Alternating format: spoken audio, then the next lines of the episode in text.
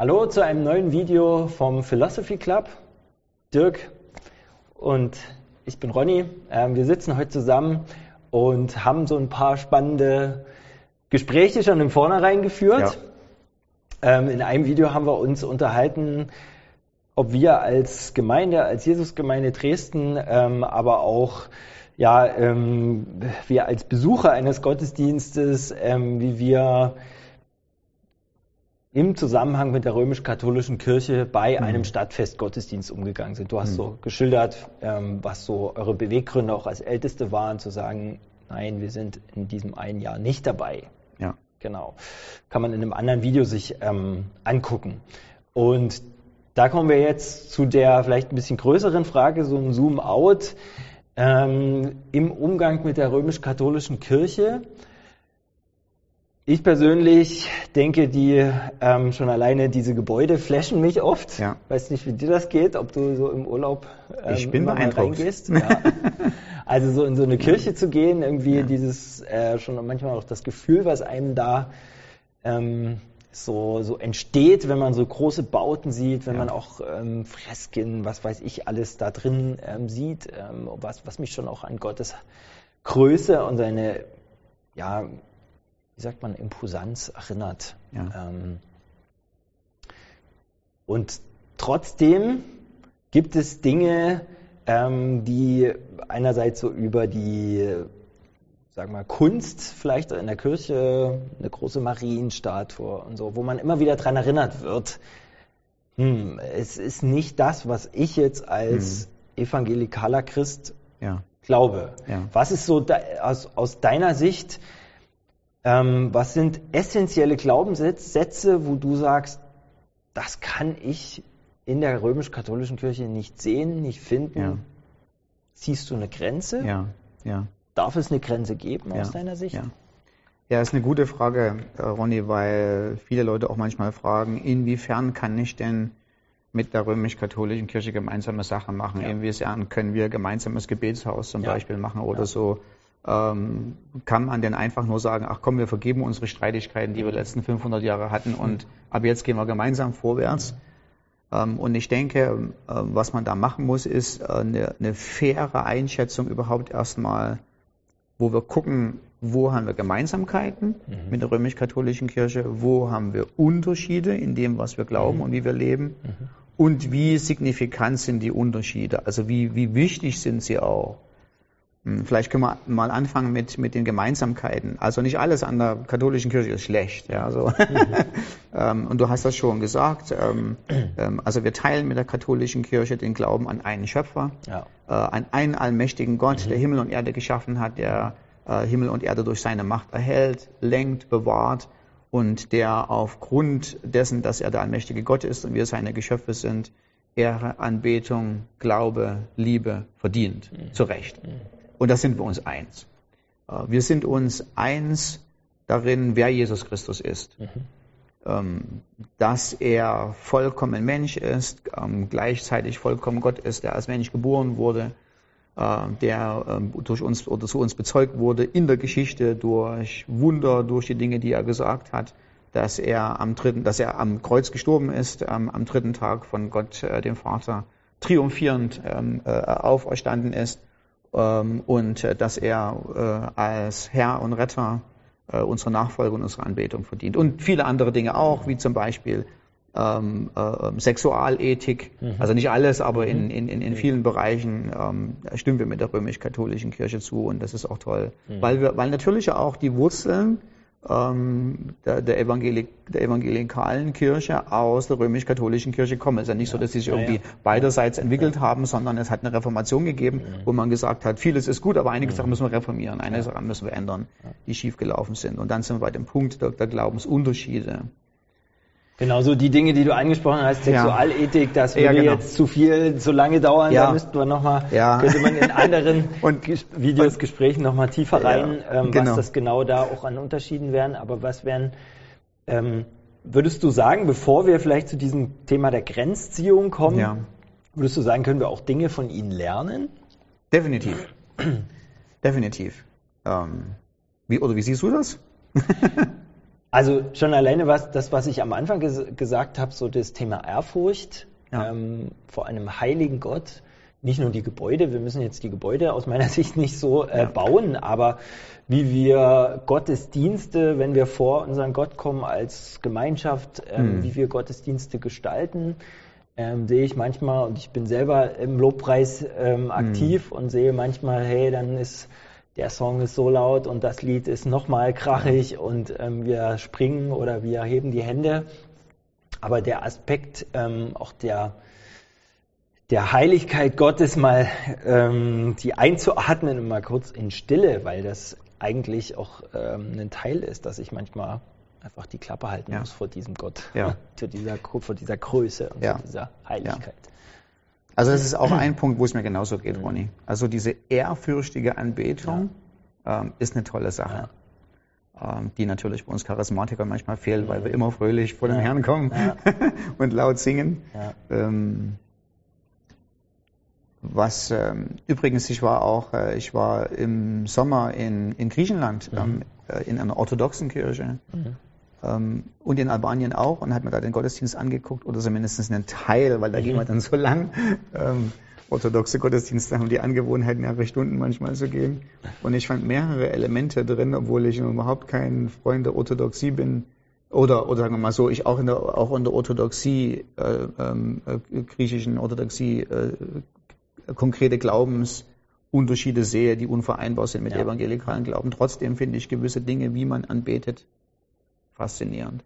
Also dass man sich Zeit nimmt, zum Beispiel einfach nur hinzuknien. Hm. Ähm, dass ähm, wie auch immer ähm, jemand vorbeikommt, der die Hände auflegt, dich segnet. Das sind viele Sachen, die wir lernen können. Mhm. Ich finde übrigens, der, wenn wir wieder zurück zur römisch-katholischen Kirche gehen, es ein, ein sehr oder eine, eine tolle Sache, dass man, wenn man zum Beispiel Buße tut, die es bei einem Priester tut. Ne? Auch hier muss ich jetzt wieder gleich ja, qualifizieren. Ja, ja. Ich mag natürlich nicht die Idee des Priesters, der notwendig ist, der vermittelt, aber dass man mit einer anderen Person also, mein eigenes Leben reflektiert oder ich mit einer anderen Person mein eigenes Leben reflektiere und sage, also hier habe ich gesündigt, da habe ich gesündigt, und, da habe ich gesündigt. Ne? Ja, nicht nur. Ähm, das finde ich toll. Also wir haben uns angewöhnt, dass wir das immer nur zwischen uns ausmachen, also zwischen mir und Gott. Ich mache es ja auch so. Ne? Beim Schlafen gehen gucke ich manchmal noch über meinen Tag rüber, was ist schiefgelaufen und so. Und das ist auch gut. Äh, ähm, aber das mal mit jemandem zu tun, dann im Unterschied zur katholischen Kirche, der mir ebenbürtig ist, ich brauche ihn nicht als Mittler, ja. aber ich brauche ihn als Freund, mhm. äh, der mit mir zu Gott mhm. kommt und wo ich auch mal Sachen ans Licht bringe und sage, so sieht mein mhm. Leben wirklich aus. Mhm. Warum nicht? Also es ist eigentlich eine tolle Sache, die wir uns abgucken können. Mhm. Und wenn wir jetzt zu dem kommen, ähm, was, was würdest du identifizieren als essentielle Dinge, wo du ja. sagst, da kann ich nicht mich gemein jetzt, machen? Da habe ich vorhin schon angefangen zu atmen, weil ja. die Liste ist lang. Ne? Ja. ähm, also ich denke, das, was ich jetzt sage, ist nicht ähm, allumfänglich. Also nicht, nicht, nicht alles wird zu kommen. Aber ich sage mal ein paar Punkte, die mir wichtig sind. Ähm, ich würde sagen, erstens die Idee, dass man die Heiligen und Maria verehrt und zu ihnen betet, ist eine zutiefst unbiblische Praxis. Mhm. Ähm, also ich gucke mir das an im Alten Testament, wie oft, ob das nur Götzendienst ist, muss man dann gleich noch sagen, mhm. aber wie oft ähm, Gott leidenschaftlich in seinem Zorn entbrannt ist, weil die Israeliten andere Götter anbeten als ihn wie ein ganz starker Fokus im Neuen Testament darauf liegt, dass die Anbetung Gottes und die Anbetung von Götzen gleichzeitig unvereinbar sind. Mhm.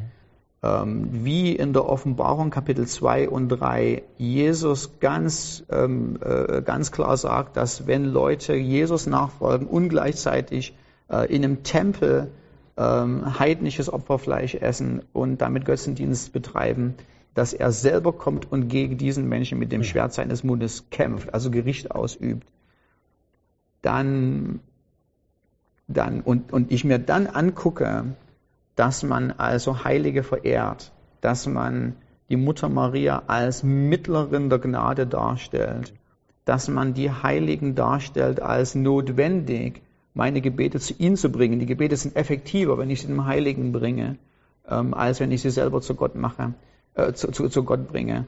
Äh, dann ist das ein ganz großer Kritikpunkt und ähm, meine Einschätzung ist, dass, dass das fällt unter die Kategorie Götzendienst. Mhm. Ähm, also ich, ich hoffe, ich kann es lieb sagen, mhm. aber ähm, ich denke, mhm. das ist einfach, also man muss trotzdem mal die Einschätzung geben, was ist das eigentlich? Ja, ich weiß, dass da die römisch-katholische Kirche vom sprachlichen einen Unterschied macht, dass sie sagen, wenn wir, ja, sie, sie sagen, wenn man, sie ne-, nennen zwei unterschiedliche äh, lateinische Worte, sie sagen, wenn man Gott anbetet, ist das eine Latria. Und wenn man äh, Maria anbetet, ist das eine Hypodulia und bei den Heiligen ist das eine Dulia, also im Deutschen übersetzt man dann, das eine ist Anbetung, das andere ist Verehrung. Mhm.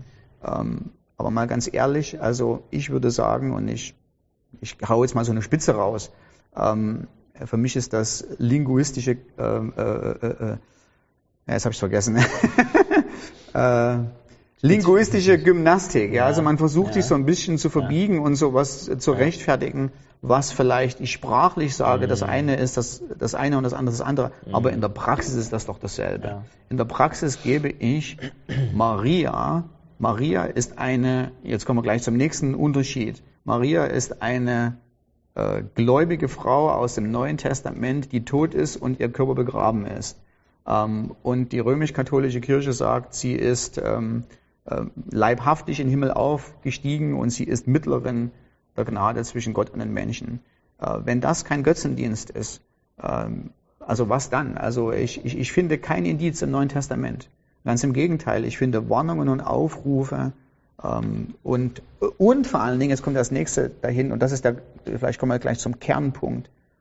Wie wichtig sind die Unterschiede? Und ich frage mich in dem Augenblick dann, es, es ist zwar notwendig, mhm. zu Jesus zu kommen und zu sagen, ich glaube, wer du bist. Mhm. Ähm, und da stimmen wir uns überein. Aber dann muss, kommt der zweite Punkt. Die Frage ist, was muss ich denn tun, um mhm. gerettet zu werden? Und da kommen die riesengroßen Unterschiede äh, rein. Äh, rein. Und, muss man den Heilige verehren im römisch-katholischen Glauben, ja. um äh, gerettet zu sein? Auch ist das heilsnotwendig? Also was heilsnotwendig ist ähm, in der römisch-katholischen Kirche ähm, ist Folgendes. Also wenn wir uns, es ist die Frage der Rechtfertigung. Wie werde ich vor Gott gerechtfertigt? Mhm. Und ähm, im evangelikalen Glauben, wenn ich jetzt mal den biblischen Glauben äh, sage, ist es so, wie wir das aus dem Galaterbrief und dem Römerbrief kennen, dass die Gnade Gottes ja. allein mich rechtfertigt. Und das Wort ist allein. Das war für die Reformatoren ganz wichtig.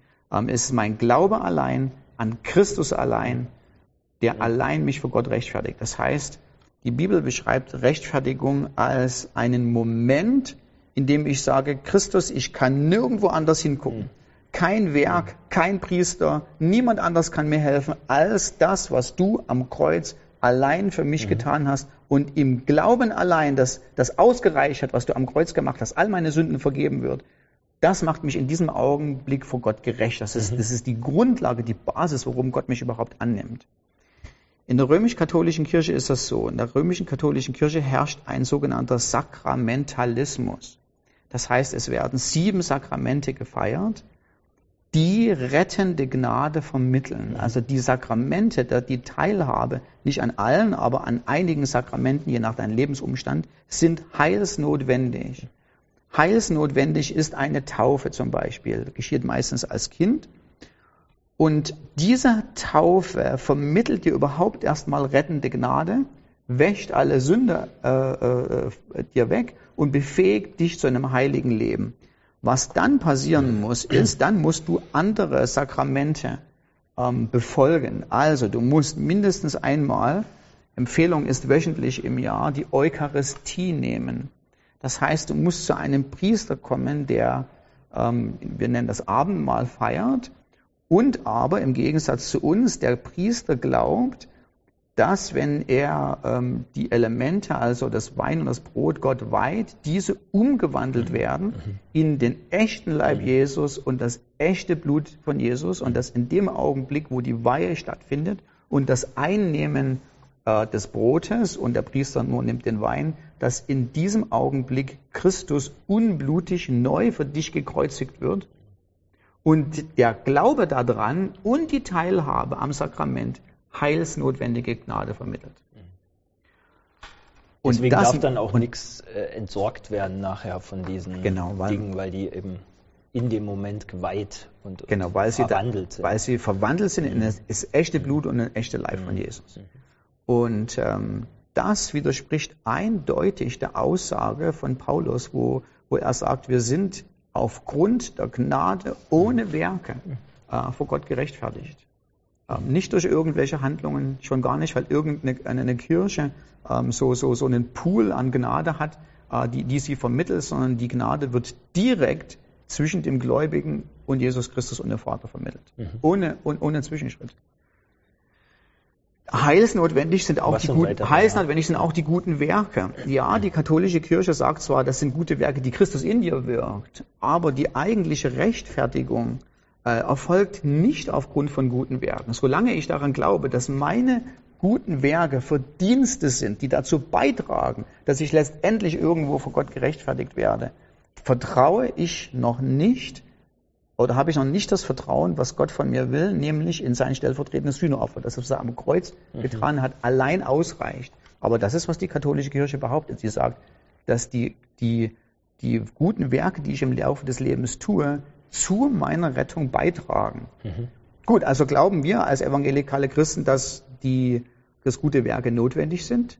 100 Pro. Auf jeden Fall. 100 ja, Pro. Ähm, aber ihre Funktion ist anders. Sie, sie, sie, sie führen nicht. Sie, sie, ja. du, du, du sammelst ja sozusagen nicht Punkte an, ja. wo du in irgendeinen Stand erreichen musst, sondern meine guten Werke sind Zeugnisse darüber, dass mir schon vergeben wurde, dass ich ein angenommenes Kind Gottes bin. Sie drücken aus, dass diese Veränderung in mir stattgefunden hat und dass ähm, jetzt jemand anderes Herr ist über mein Leben. Dann haben wir gerade über das Sakrament der Buße gesprochen, mhm. wo wir gesagt haben, es gibt dann positive Aspekte, ja. es gibt aber auch ganz negative Aspekte über das Sakrament der Buße. Nämlich im Sakrament der Buße müssen vier Teile gegeben sein. Also als erstes musst du bußfertig sein. Das ist das lateinische Wort contritio. Ähm, du musst dir leid tun. Das ist eine tolle Sache. Mhm. Ähm, zweitens, du musst zu einem Priester gehen und Confessio machen. Das heißt, du musst, du musst ihm deine Sünden erzählen. Ähm, drittens, was der Priester in der Fähigkeit seines äh, oder in, in, der Fähigkeit des, der, des Repräsentanten der Kirche, des Verteilens der Gnade macht, er gibt dir die Absolutio, er gibt ja. dir die Vergebung. Mhm. Ähm, äh, und dann, was der, was, der, was der Priester macht, ist, er stellt dir eine Bedingung der Wiedergutmachung. Also du musst gewisse Dinge tun, damit das ganze Ding, äh, damit dir deine temporäre Schuld äh, vergeben wird. Also deine ewige Schuld vor Gott ist vergeben, aber du musst gewisse Dinge tun, damit du nicht im Fegefeuer landest oder im Fegefeuer ähm, noch geläutert werden musst. Und da kommt eben dann diese Anforderung, du musst zwölfmal das Ave Maria äh, äh, äh, beten oder du musst zu diesem Schrein pilgern oder, oder, oder Teil von deinem Geld spenden oder wie auch immer. Und ich frage mir, wo? Wo im Neuen Testament? Ja wo im Neuen Testament es, es verleugnet die großartige Gnade Gottes, äh, die, die sagt, meine Gnade ist so groß und Christus hat alles für dich getan, dass Glauben allein an meinen Sohn allein, was er für dich getan ist, heißt notwendig ist. So, das sind jetzt ein paar, ja. das ein paar Sachen. Ja. Ich, ich sage nur noch eine Sache, um das mal so ein bisschen anzureißen. Also da kommt ein ganzer Sack zusammen. Ich denke, wir werden jetzt nicht in jedes einzelne Detail gehen, aber also es geht dann als nächstes die Frage, was zum Beispiel deine Autorität, worauf vertraust mhm. du denn eigentlich, mhm. was wahr ist und was nicht wahr ist? Und die Reformatoren haben zu Recht gesagt, es ist die Schrift allein, mhm. sola scriptura, die Autorität in Glaubensfragen mhm. über mein Leben hat. Was die katholische Kirche macht, ist, ähm, sie sagt, es ist die Schrift und die Kirchentradition. Das heißt, es gibt ähm, Konzile, die gewisse Dinge festgelegt haben, wo die Bischöfe alle zusammen waren. Es gibt den Papst, der aufgrund seiner eigenen Autorität Dekret, ein Dekret erlässt und sagt, das sage ich jetzt unfehlbar. unfehlbar das ist richtig. Übrigens so, so ganz nebenbei die Unfehlbarkeit des Papstes bezieht sich nicht auf alles, was der Papst sagt. Also es ist nicht so, dass jedes Tischgebet okay, beim Essen des Papstes okay. unfehlbar Aha. ist, ja, sondern da gibt es einen Prozess, äh, den der Papst einläuten muss und sagen muss: Pass auf, jetzt spreche ich aus der Macht meines Amtes. Ähm, ich mache eine unfehlbare Deklaration. Und das haben ähm, nur zwei Päpste in der Laufe der Kirchengeschichte gemacht einmal 1854 mhm. und einmal 1950. Und beide Male haben sie eine sehr fehlbare Doktrin unfehlbar gemacht. Beides Male haben sie sich natürlich aus der Sicht der Reformatoren sich extrem geirrt. Mhm. Ähm, das erste Mal war 1854, äh, als man festgelegt hat, dass Maria unbefleckt empfangen ist, also dass Maria selbst vollkommen ohne Sünde gelebt hat. Und das zweite Mal 1950, indem man als Dogma festgelegt hat, äh, dass Maria körperlich in den Himmel gegangen ist, also nicht gestorben ist, sondern körperlich auferstanden ist. Mhm. Und übrigens, es ist die Pflicht eines jeden römisch-katholischen Christen, dies zu glauben. Du kannst ja nicht aussuchen, kannst nicht sagen, das ist deine Meinung. Äh, sondern das, muss, das musst du glauben, mhm. wenn du im guten Verhältnis mhm. mit der Kirche stehen willst. Mhm. Und du musst im guten Verhältnis mit der Kirche stehen, um gerettet zu werden. Mhm. Und das ist wieder ein Punkt, äh, wo ich sage, hier werden Bedingungen aufgestellt, wo Paulus sagt, sobald jemand kommt und sagt, Evangelium plus, ja. ist es kein Evangelium mehr, und jetzt kommen wir bei einer Beurteilung, wie signifikant sind denn diese Dinge. Ähm, kann man das nicht einfach sagen, naja gut, wir glauben auch einen Haufen Unsinn manchmal und machen wir auch übrigens, ja. Ähm, ja. Äh, kann man es nicht einfach so stehen lassen als, mhm. ja. Ähm, und die, das ist eben die Tatsache ist, Gott hat in seinem Wort gesagt, nicht nur wer Christus ist, sondern wie wir durch ihn gerettet werden. Und es ist dieses alles stehen und liegen lassen und ausschließlich auf Christus gucken, was durch viele Punkte der Lehre und der Glaubenspraxis der römisch-katholischen Kirche verleugnet wird. Und meiner Einschätzung nach zufolge die Kategorie voll zutrifft, wenn Paulus im Galater Kapitel 1, 1 sagt, wenn jemand euch ein anderes Evangelium bringt, als was ich mhm. euch gepredigt habe, wo zusätzlich kommt zum Evangelium, aber das müssen wir auch noch machen. Mhm. Das gehört auch noch zum Heil dazu ist das ein, ist gar kein Evangelium mehr. Ein falsches Evangelium. Und er hat, Paulus nimmt extrem starke Worte der Abgrenzung. Das, das sagt dann in dem Augenblick nicht, naja, pass mal auf, Leute, wir können ja noch ein bisschen weiter diskutieren und wir lassen noch 50 Jahre ins Feld gehen und schauen wir mal, wie sich daraus entwickelt, sondern er sagt eine ganz klare Abgrenzung und sagt, sowas können wir heute gar nicht mehr sagen. Ähm, derjenige, der das macht, der sei verflucht. Mhm. Der sei, der sei unter dem Anathema Gottes, der sei, der kriegt kein Heil. Mhm. Ähm, Sicher hat er es auf irgendeine Art und Weise auch nett gesagt, ähm, aber ähm, trotzdem, die Dringlichkeit war trotzdem da. Mhm. Und jetzt kommen wir zu dem Punkt, Ronny, da haben wir lange geredet. Ähm, die Frage ist, wie ordnet man das jetzt überhaupt so mit einem, mit dem Umgang mit dem römisch-katholischen Gläubigen ein? Ja? Also ja.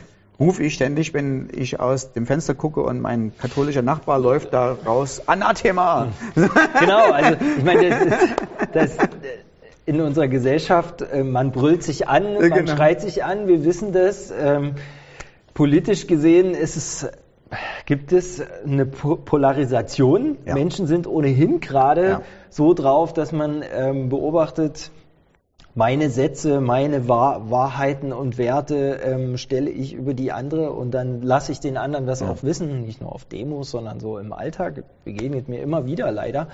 Und jetzt haben wir darüber geredet, okay, es gibt Dinge, die uns so abgrenzen ja. und wo wir auch keinen Schritt machen sollten, um zu sagen, das weichen wir irgendwie auf. Ja.